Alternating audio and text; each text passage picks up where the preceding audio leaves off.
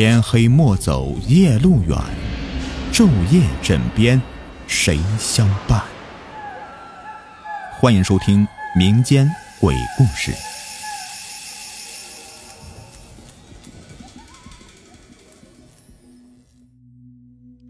恐怖夜遇。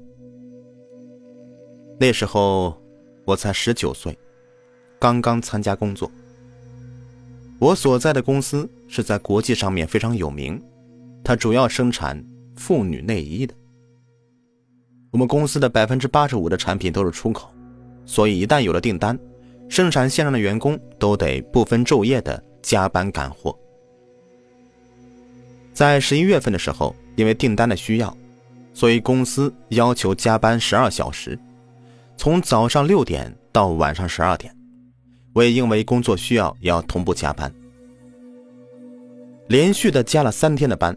第四天夜里十一点半的时候，主管突然通知我们，当班的四人只留下一个人就行，其他的人可以下班了。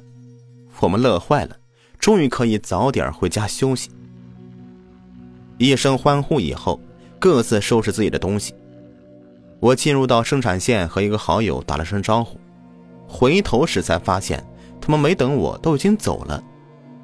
公司大门前有一个中年人，可能是来接女儿的吧。他来的太早了，先让员工需要到十二点才下班的。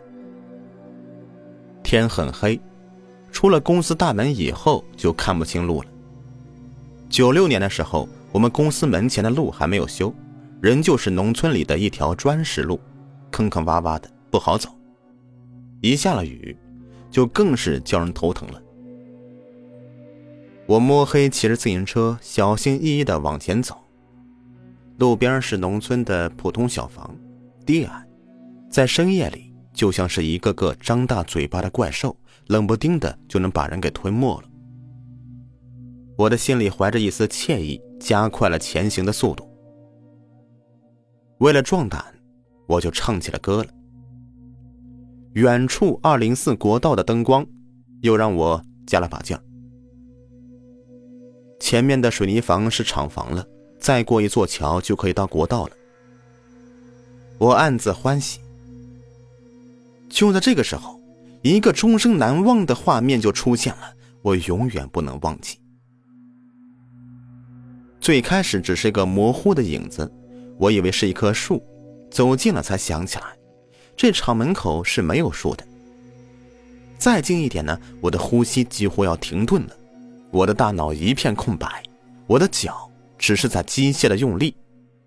我看到一个全身白色的人，暂且称之为人吧，头上一个尖尖的帽子，连着一身白色长袍，跪在地上，看不到脸。那白色在夜色中是那样的醒目，手里面捧着一个小小的长方形盒子。面前还有一块四方的白布，他就这样的捧着，嘴里念叨着，我听不清他在说什么。我的直觉告诉我，他手上的是骨灰盒。我不知道我为什么会这样想。从他身边经过的五秒是多么漫长呢？当我越过他的时候，才开始害怕，他是人吗？是不是鬼呀？忽的。我脑海中灵光一现，这电工王二的父亲就是这个厂的厂长，刚去世。难道？我的手脚呼呼的不听使唤了。这时候我已经到了国道上，看到过往的车辆不停的从身边穿过去，一颗心就定了下来。怕什么？反正上了大路，一会儿就到家了。国道上的灯光让我倍感温暖。回家了。我停好车，上楼掏钥匙开门。我的脸在一瞬间白了，我忘记下班打卡了。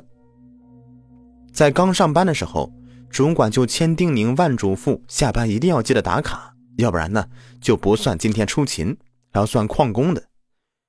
我的脑袋里面乱哄哄的，怎么办？回头吧。哎呀，今天怎么这么倒霉呀？可是想到刚才那个人。心里又不免害怕起来，不去的话，明天要被训，和他们讲，他们是不会信的。去吧，哎，也许他已经走了呢。我只能这样给自己打气了。一路上，心里是七上八下的。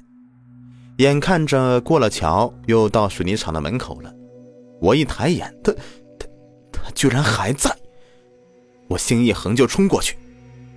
就在和他擦身的瞬间，他突然站立起来。那个瞬间，我魂飞魄散，只有脚在动，在继续往前用力。不知哪来的力气，我失魂落魄的冲到公司里。门前那个中年人奇怪的看着我，我想当时我的脸一定是变形了。我打完卡，却再也没有勇气回家了。这时候，我那个没有下班的同事就奇怪的问我说：“你怎么又回来了？”我喃喃的讲述了刚才的艳遇，他听得眼都白了，问我是不是真的。我说我骗你做什么呀？我现在都不敢回家了。他找了个借口就走了。我明白，他也怕，怕我要他送我。不过，我没有生他的气。这时候谁敢托大呀？我徘徊在公司的大门前，那个中年人问道：“王小燕下班了吗？我等了好久，他还没出来，你可以帮我进去问一下吗？”王小燕她就是我的同事啊，她早就走了，我一下子欣喜起来，对中年人说：“哎，叔叔，她回家了，您不用等了，你和我一起走吧。”而后啊，把刚才遇到的事情跟他说了，他不信，他说他来的时候什么也没看到啊。我说我见了两次了，真的，要不然我不会在这里不走的。